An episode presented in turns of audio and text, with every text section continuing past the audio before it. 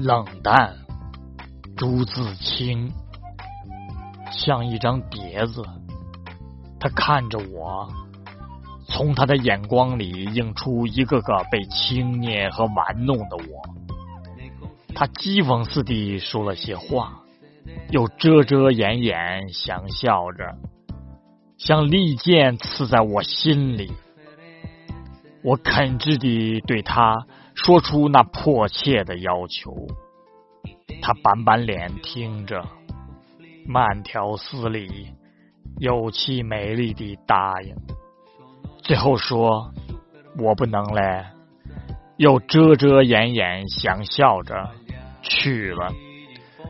我神经大约着了寒，都痉挛般抽搐着，我只有颤巍巍哭了。